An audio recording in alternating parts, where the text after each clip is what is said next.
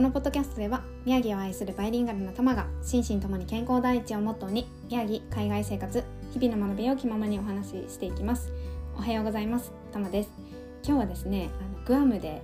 飲んだあのアイスティーをご紹介したいんですけどもそうそれがカラマンシーティーっていうものなんですがカラマンシーっていうのが果物なんですね、うん、でこれ聞いたことある方いらっしゃいますでしょうか？うん、なんか今日本でもみちょっていう飲み物があると思うんですけどそれの味でカラマンシーっていうのもあったりするようで、まあ、それで知ってるっていう方ももしかしたらいるかもしれないんですけども、うん、これがねあの栄養価が高いっていうことから奇跡の果実っていうふうにも言われているそうなんですよね。うん、で、まあ、私はこれを全く知らずにですねあのグアムのあのレストランでジェフスっていうところがあるんですけども、まあ、そこであの食事を食べ終わった頃にティーを持ってきましたよみたいな感じで陽気にスタッフさんが持ってきてくれて、まあ、普通のアイスティーかなと思って飲んだらカラマンシーティーで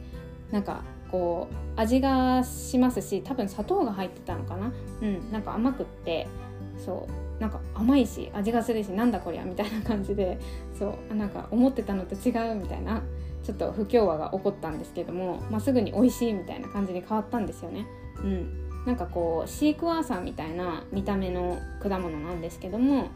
うん、でもなんか味的にはもうちょっとオレンジに近いみたいな、うん、ちょっと味の濃いめの果実でした。うん、であのこれはねあの何のお茶なの？みたいな感じで聞いた時に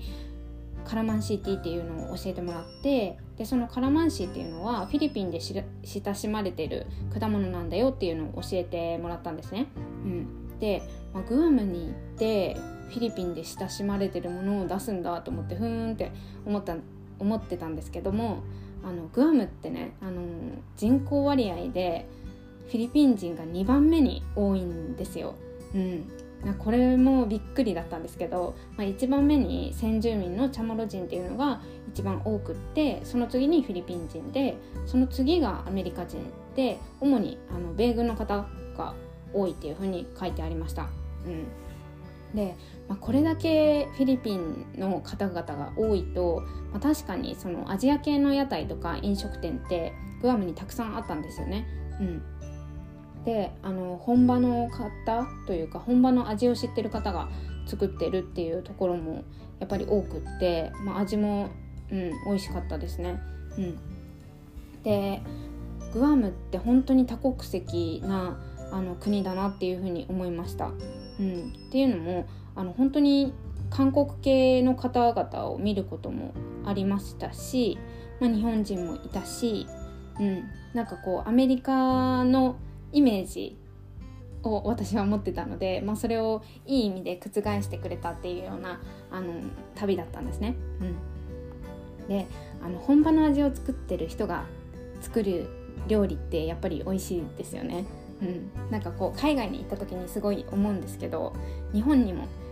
行ったことがないで日本の料理もよく知らないっていう人が作る日本食ってなんかいや違うよなみたいな感じで思ったりしませんか、うん、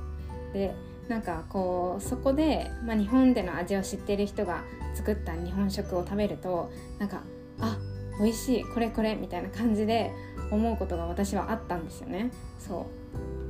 う。だからこう、うん、本場の人が本場の味を知ってる人が作る料理とか飲食店がたくさんあるっていうのはすごくあの